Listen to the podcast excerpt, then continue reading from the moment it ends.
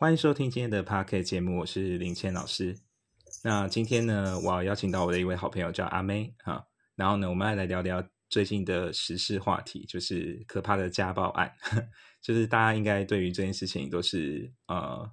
蛮有共、蛮有恐、蛮有恐惧的吧，或者是常常听到说呃身边人或甚至自己曾经发生过这样很可怕的事情。好，那我们先请阿妹呃稍微自我介绍一下吧。大家好，叫阿妹。嗨，阿妹，阿妹有点太紧张了。好，没关系。呃，就是因为我们呢，这次就是我们先谈谈就是恐怖情人嘛。啊，那其实这个话题其实之前呃我的节目有稍微谈过啊，就是很多朋友就是可能会遇到一些呃情绪比较失控的对象啊，或者是身边有一些呃隐藏性的人啊。那我们通常最害怕就是遇到那种呃，就是属于隐藏性的，就是呃一一开始你跟他相处的时候，其实都没有察觉到他会有这种暴力的倾向，呃，或者是情绪失控的倾向，嗯，或者是我们。没有这么的敏锐的发现哦，但是当我们遇到的时候，可能就非常的害怕，非常的非常紧张，啊，第一时间大部分都会不知所措，感到非常的畏惧，哦，所以今天就想请阿妹可能跟我们分享一下啊，你的身边的故事啊，让听众朋友可能有些感同身受这样子。嗯，呃，我们以以前啊，因为我姐啊。她就是有交男朋友的时候，可是就会觉得说那个，嗯，她男朋友个性就是很，也算是其实好的时候是对她很好，但是他们还是会有一些性格，就是感觉怪怪的，譬如说很很强迫人家，或者是他甚至会对一些小动物，就是觉得说他去殴打那些小狗，还是说什么，他觉得自己这样子很有男子气概。就有点莫名其妙，可是后来呢，就觉得说相处之后也觉得这个人不 OK，所以就想要趁他当兵的时候跟他谈分手。嗯，可是呢，因为这样的时候就变成说，他开始就是展现出他的。那种情绪勒索啊，开恐吓的那一面开始。情绪就是说，你如果在我当兵的时候分手，我就会就是就是偷军中的枪械，然后跑出来找你，然后我会杀了你，然后自杀之类。嗯，就是他们就会有这种言语的威胁啊，对对对，很具体的，就是说你不要你不要在这时候激怒我之类的。不过当时啊，我们就不知道怎么处理。嗯，然后后来。其实后来也不知道怎么处理，之后呢，我们就是呃搬家的搬家，然后离开的离开，后来就没再联络。对，啊，这这算是应应该算是好的结局吧，至少没有说弄成什么杀人案件。是，我觉得这还算是呃算是好的结尾。对对对。对对对对。嗯，应呃可以，我可以分享一个故事这样子哈。啊，就是我之前我有个客户啊，他就是有遇到一个呃，算是蛮可怕的对象啊，但是但一开始没有发觉啊，啊，一开始就是会觉得说，哎，对方可能只是情绪比较敏感啊，但是他没有做出一些具体的行为啊，可能只会呃说出就是呃，如果你真的跟我分手，或或者是怎么样，然后可能会伤害自己啊，或者是我要让你呃过得很难看之类，就有那种言语的威吓这样子，但是就不以为意，好。那我的客户是一个男生，那他交往对象是一个女生，这样子，就是就是女女生朋友，女朋友有这样的一种情绪性的威胁，好。那呢，他就想说，哦，可能在呃某一天的时候，因为就是这样的状况已经蛮久了，然后他有建议对方，呃，可能去看心理医生，但对方抗拒，也不愿意去接受治疗，好，所以他就想说，那可能找一天好好的跟跟他谈这样子，结果呢？等到有一天的时候，他跟对方哎谈的时候，就蛮出乎意料，是哎对方反应很正常，就说哦好啊，就是觉得好像也不适合，哦，所以当下我的客户也觉得不以为意，就想说好，那既然都谈成了，那可能之后就约个时间，可能就搬家这样子，就大家分开住，然后就各自解散这样子，结果没想到呢，这件事情发生以后，隔天哦，那我的客户就去上班了。就上班的时候呢，哎，突然就是公司说，哎，有个访客这样子。然后那个访客当然就是他的女朋友嘛。好，那因为之前可能呃公司同事有几个也看也见过他女朋友，所以想说哦就正常这样子，好，然后就就让他进来，就没想到那个女生一进来以后，就带着就是她身上藏好的那个小刀之类的，然后就开始就攻击我的客户这样子，就开始砍，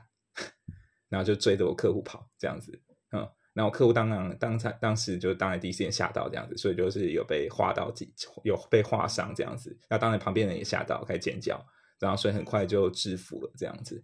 对，但是当下当然当然后来受伤状况是没有很严重然后，也是有报警处理这样子。但是这件事情就让呃我的客户就是身心恐惧这样子，就大概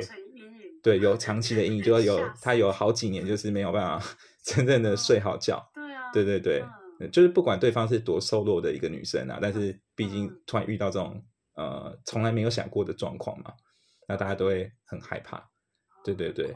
对就很可怕。所以这让我呃，这让我就是开始可以比较能够设身处地的去理解到为什么受害人当下的惊慌会是这么的恐惧。好，因为我们虽然可能常常在可能新闻啊啊，或者是我们可能看一些戏剧节目上的时候。都会都会看到说哦，就是会有这样子的可怕的人嘛，呃，会有一些可怕的行为或什么的。但是真的发生在我们身上的时候，那个感受一定是完全不一样的啊。尤其是我们多数的时候，我们都会觉得啊，我们就平凡人呐，那我们也是找一个看起来很正常的人在一起嘛，啊，怎么会想到对方会突然这样，会会突然这样有一个很可怕的行为，就是真的去拿东西伤害你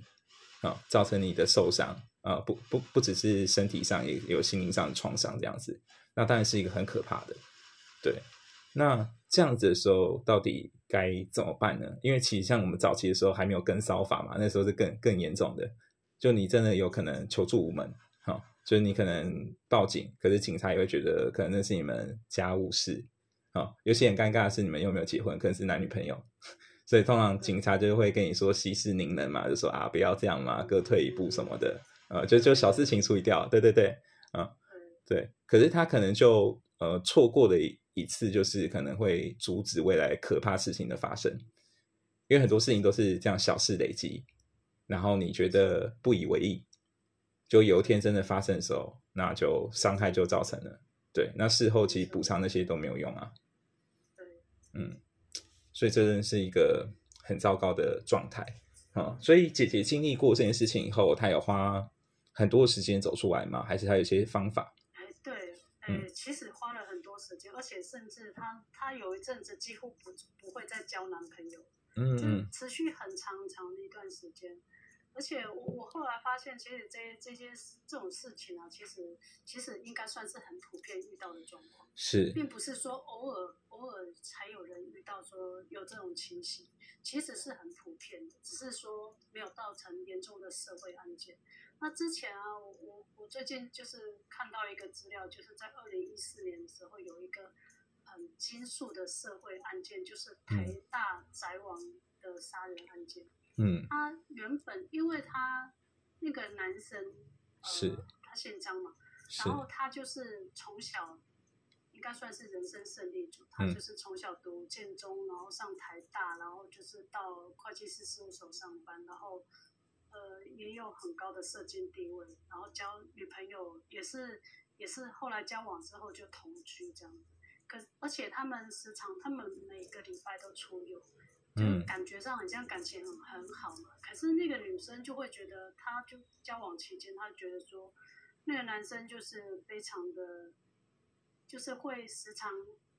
时常很个性暴躁啊，会翻手机通联记事本啊，还有还有。看你出发的地点啊，看你的发票金额、时间啊，推断说你那时候在干嘛。嗯。然后，而且他看到你在嗯笔记本上注记，就觉得说你一定对我不忠实。就那女生就开始觉得怪怪，就想跟他分手。是。然后呢，我后来看的资料是，他因为那女生后来想要跟他分手，不想再跟他同居，就找了另外一个男生帮他找房子。对。所以那个男生就更认为说。她一定是交了新的男朋友才会这样子，嗯，所以她就她就觉得说她绝对不会不会就是，她就她就想要跟他复合，嗯。但是她复合的时候，她其实已经准备，她觉得说她如果他们他们如果讲不讲不通的话，对嗯。对对，嗯。他就会决定要杀他。他已哦经把刀子准备好，是。然后他就在他往返的住家的附近跟他谈判。是。最后，那个女生就看到他的时候也很惊吓，嗯然后就就是拒绝他，拒绝他之后，他就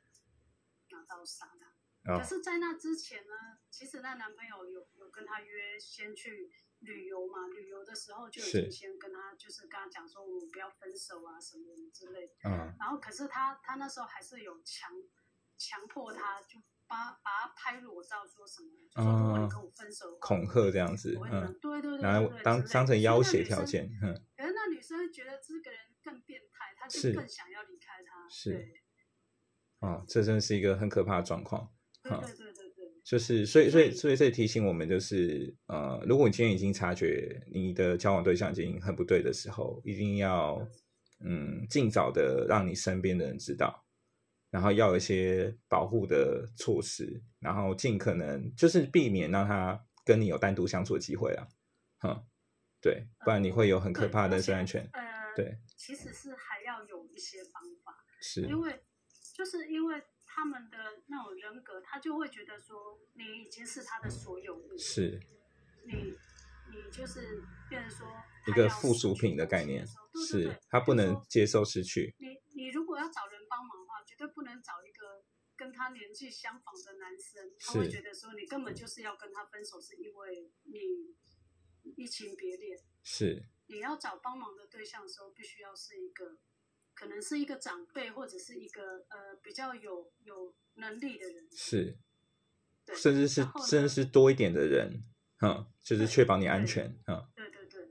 就是说之前有做一个有一有呃有做一个心理学的研究嗯，他是说如果一个人啊在同样的标准之下，一个人如果在失去东西的时候，所有的人都很痛恨自己被失去东西。比如嗯，说那个研究，其中有一个研究就是说测量一般大学生对于说，呃，如果有一个很严重的病，嗯。你得到一定会死掉。嗯。但是呢，他们就告诉其中一一组大学生说，因为得了那个病一定会死，但是有一个解药，嗯它一定没有副作用，也可以治疗好。嗯你愿意要出多少钱去买这个药？嗯然后第二组实验就是说，政府要做一个实验，这个嗯实实验呢，也是死死亡几率很小的，然后可是会给你钱，你要嗯。参加这个实验吗？嗯。结果呢，第一组就是那种你要自己拿钱出来买解药的这一种，是，是有人要买，嗯。对。可是如果如果政府要给你钱，叫你去参加这个实验，很多人就是你给我钱，我也不要参加，嗯是。因，为他们就会怕会死掉。嗯怕损失，嗯对对对对，嗯怕损失。然后还有还有一个实验就是说，呃，我们要做一个核磁共振的那个呃，在大脑做做一个研究大脑如何运作。是，那你来参加研究的话，我们就会给你五百块。嗯嗯嗯可是如果你一来参加研究之后，我们嗯就要拿走你的三百块，嗯，你只只剩下两百块。对，但是你要去赌一件事情，如果你赢的话，嗯我们就把三百块还你，你才可以拿走。如果输的话，还是没有。嗯可是你原本想说你有五百块啊，嗯 然后第二组是说，呃，你现在的实验只有两百块，但是呢，你如果去赌赌一把的话，你可能连这两百块都没有。嗯那但是你不赌的话，你至少还有两百块。然后嗯大部分的人都决定拿着两百块就走，嗯他们也不想要再去赌一把。嗯可是如果你说要拿走他们的钱，原本五百块，你要拿走他们的钱，那一种人他们会愿意去赌一把，他们要把钱要回来。嗯，其实其实就是也简单讲，就是人都很害怕损失这件事情啊。对啊但是比较糟糕的是，今天呃，我们所谓遇到那种恐怖情人的时候，他是会把人当成一个物品啊，当成物品去做判断。那其实这个时候就是一个就会产生一种很冷血的行为，就我们会无法用正常的情理去推断。嗯，那我最近其实有呃读到一份报告啊，大概是五六年前在欧美国家做的研究啊，他就说呃，你曾经就是可能交往过的另一半啊伴侣，就是是不是会有呃具体的暴力行为啊？那结果调查结果比例还蛮惊人的，大概有十分之一哈。就是都有具体的行为，就是可能有动处啊，或者是摔东西或自自残这样子，然后去做一种威胁的动作。哈，可是很有趣的比例是，哎，如果今天访问的是华人，哈，华人社群，那就这个比例呢，就降到只剩下百分之二。但其实这个呃，应该是不正常，因为照理来说，比例应该是会接近的啊，所以很有可能大部分人其实是压抑，就不敢说，会觉得很丢脸，哈，就有点像这这次案件一样。因为大家都会觉得说，哎，我怎么可能会遇到这件事情啊？或者是我我我可能平常的地位还不错啊，怎么遇到这种事情丢脸？然后怎么样怎么样？就就很怕被别人用不同的呃眼光来看待啦。对，所以会变成说我们很容易去回避这件事情，但是也反而滋长了这种就是暴力行为的不断的重复的发生。嗯，是。所以今天呃，我们在讨论这一期节目的时候，其实最大的目的还是在呃提醒每个朋友哦，就是不管是你现在还是你身边有朋友有遇到类似的状况，好，就是对方有具体的呃行为，好，甚至只是言言语的恐吓，但是就是涉及说我可能威胁你的生命啊，威胁你的家人，哦，其实你应该都要很有警觉，哦，都要主动，就是有智慧的主动的去离开。啊，而不要去呃给自己一个借口，说好像对方会改变，好，对方会改善，我可以等。其实你多半是等不到的，就有有一次就是会有第二次，对啊，没错，嗯，这个是啊，嗯，我觉得像这种在小时候的阶段啊，就是在呃成长的过程，是有很有人会就是用觉得说体罚的教育，为什么不不建议用体罚来去教育小孩子？就是因为说，因为体罚这件事情啊，就是。就是其其实小孩子就会熟悉大人面对问题的解决方式。嗯，就是说，如果大人很多元的展现说，我们问面对问题的时候应该要怎么解决，那小孩子的大脑就会机会载入更多元的解决问题的方法。是。那如果大人只会说我打到你乖这样子的方式的话，那小孩子的大脑里面也会重复这种重要的方式，就是如何面对被打。或者是如何去打人，是，对，就会变成他只有有单向的思考啦，哈，对，而且会有一个比较不好的潜移默化，就是他会变成，呃，小孩子会学习到说，今天只要你掌握的权利，哦，就是你只要有主导权，你就可以用暴力去解决任何问题，就你只要不满意，我就可以用暴力逼你得到我要的答案，对，但其实这是很很很错误的啊，怎么可怎么会这样子呢？嗯。对是，所以这也是。小孩子，小孩子他他现在他没有办法抵抗的时候，他只有忍耐啊。嗯。但是他忍耐之后呢，他后来就会变成暴力的施暴者。是。对。嗯，所以其实有时候我们会看到，其实呃呃，就是父母的教育其实是一直在复制小孩的行为，很多时候我们是可以观察到这样的现象。哈。嗯。对，其实就是呃，有些可能施暴者，其实在从小的教育的过程中，也是呃，可能是一个受虐的儿童啊。但是，但这并不能代表说他长大以后就是可以合理化他的暴力行为啊。对，但是变说他还是需要有一个解放啊，就是他必须去寻求真正的医疗的协助啊，去学习如何去正确的释放情绪啊，呃，而不是透过伤害别人的方式啊。对，然后另外也是要尊重彼此的关系，因为其实两个人应该是对等的关系啊，而不是说谁控制谁，谁掌握谁，这个是错误的啊。对，今天是今天今天两个人应该是一个谈恋爱或者是一个伴侣结婚的关系，应该不是变成主人跟仆人 一种很很奇怪的关系。哼。所以其实分手的时候应该要怎么分手会比较好？